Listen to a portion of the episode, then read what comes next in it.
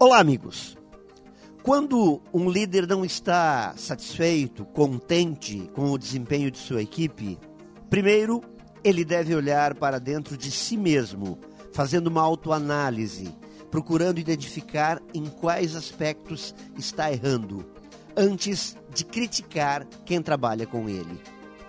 É preciso diminuir a distância entre saber o que fazer e fazer o que precisa ser feito. É preciso sair da inércia e dar o primeiro passo. Equipe boa é equipe bem orientada e motivada. Não existe receita mágica. Mas não basta dizer o que se quer, apresentar informações e cobrar resultados. É preciso transformar dia a dia a teoria em prática capacitar, apoiar, acompanhar. Este é o caminho dos resultados. Sobretudo, é imprescindível que o trabalho bem feito seja, antes de tudo, o grande motivo do trabalho de todos.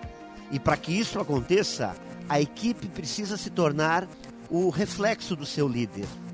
O líder deverá ser o primeiro a incorporar e promover as mudanças necessárias na busca pelos melhores resultados. Pense nisso e saiba mais em profjair.com.br. Melhore sempre e tenha muito sucesso!